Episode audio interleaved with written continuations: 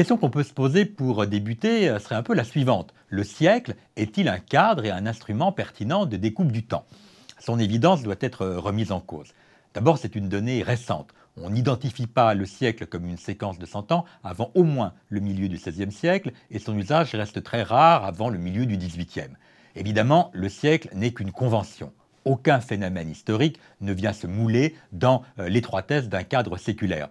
Euh, je cite Marc Bloch dans son Apologie pour l'histoire. Aucune loi de l'histoire n'impose que les années dont le millésime se termine par le chiffre 1 coïncide avec les points critiques de l'évolution humaine. Et un autre médiéviste, un autre médiéviste célèbre, euh, Jacques Le Goff, quelques années plus tard, renchérit, je le cite également, Pour les historiens, le sens de la vraie durée historique devrait donc passer par la destruction de cette domination du siècle. Alors, pourquoi retenir une catégorie aussi discutable dans cette leçon? Pourquoi faire du, du 19e siècle, des 19e siècle même selon mon titre, une entrée particulière de ce cours? La réponse à cette question est simple. Le 19e siècle est le premier à avoir eu une claire conscience de lui-même, à s'identifier comme tel dans la marche du temps, à se désigner surtout par un nombre ordinal, 19e, même si l'on avait pu voir quelques occurrences 18e à la fin du 18e siècle. C'est là une réalité inédite euh, qui va pousser les hommes et les femmes de ce siècle à le mettre continuellement en scène, à auto-affirmer l'existence et l'identité de ce siècle. Prenons quelques exemples, à commencer par la littérature, qui est alors le principal pourvoyeur de modèles sociaux. Les romantiques vont ainsi user et abuser des mentions du siècle. Ce siècle avait deux ans, écrit Victor Hugo. Ce même Hugo qu'on peut d'ailleurs considérer comme un homme-siècle, un véritable homme-siècle, tant son destin et son œuvre font corps avec le 19e siècle. Ce siècle avait deux ans pour évoquer bien sûr l'année de sa naissance à Besançon en 1802 et évoquer en parallèle le destin de Napoléon qui devient cette année-là consul à vie.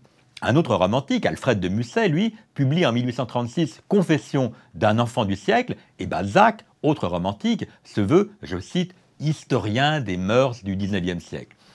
Un incroyable besoin de nommer son temps, de nommer son siècle caractérise cette période.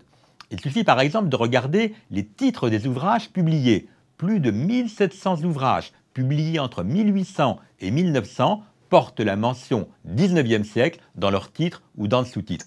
Il peut s'agir de romans comme Le Rouge et le Noir de Stendhal, paru en 1831 et sous-titré Chronique du 19e siècle, ou encore d'essais juridiques, politiques, sociologiques, historiques, à l'instar par exemple de L'histoire du 19e siècle de Jules Michelet, 1880.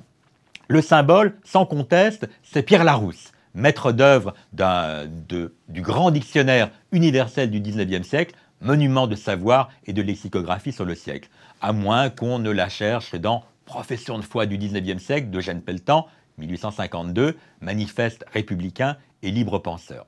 Cet énoncé XIXe siècle émerge de même dans les titres de collection, Bibliothèque du XIXe siècle, et bien sûr dans une multitude de journaux, Le siècle, l'abeille du 19e siècle, la revue du 19e siècle, le Mercure du 19e siècle et bien sûr le 19e siècle, fondé par Edmond About en 1871.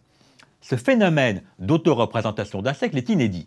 Le 19e siècle invente la 19e et la part évidemment des attributs les plus contradictoires. On ne compte plus les épithètes données par les auteurs du siècle qu'ils mettent en scène.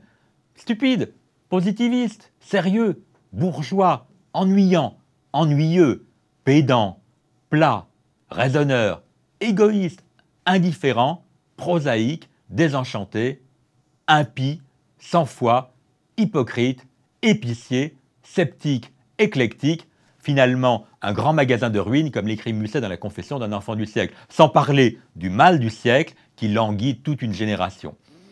Comment expliquer cet extraordinaire besoin de se nommer, s'identifier, se caractériser et cette forme d'arrogance à se penser comme neuf original ou singulier?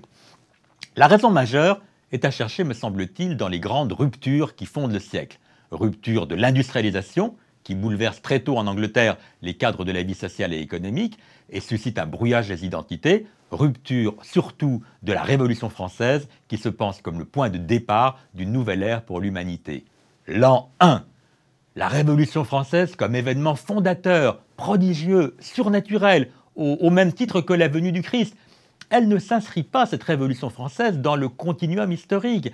elle le brise, ouvre une nouvelle ère, celle de la justice, du progrès, de l'humanité. Ce faisant, elle décrète le passé, l'ancien régime, et annonce l'avenir que l'histoire va réaliser. Cette accélération de l'histoire, qui ouvre un temps de promesses, mais aussi ouvre un temps de désillusion et de frustration. Mais en découle très clairement le sentiment d'un destin historique, le souci de se penser dans le grand mouvement d'une histoire dont on recherche obstinément le sens et surtout le besoin de récapituler. C'est pourquoi le 19e siècle est aussi le grand siècle de l'histoire et des philosophies de l'histoire, positivisme, républicanisme, marxisme, socialisme, nationalisme. Le sentiment domine que l'histoire serait le cachet euh, du 19e euh, siècle et qu'elle donnerait son nom comme la philosophie avait donné le sien au 18e siècle, écrit Augustin Thierry en 1835 dans Dix ans d'études historiques. Ou encore, pour le dire comme Lousteau, l'un des personnages d'Illusions perdues de Balzac, je cite, Le XVIIIe siècle a tout mis en question, le XIXe est chargé de conclure.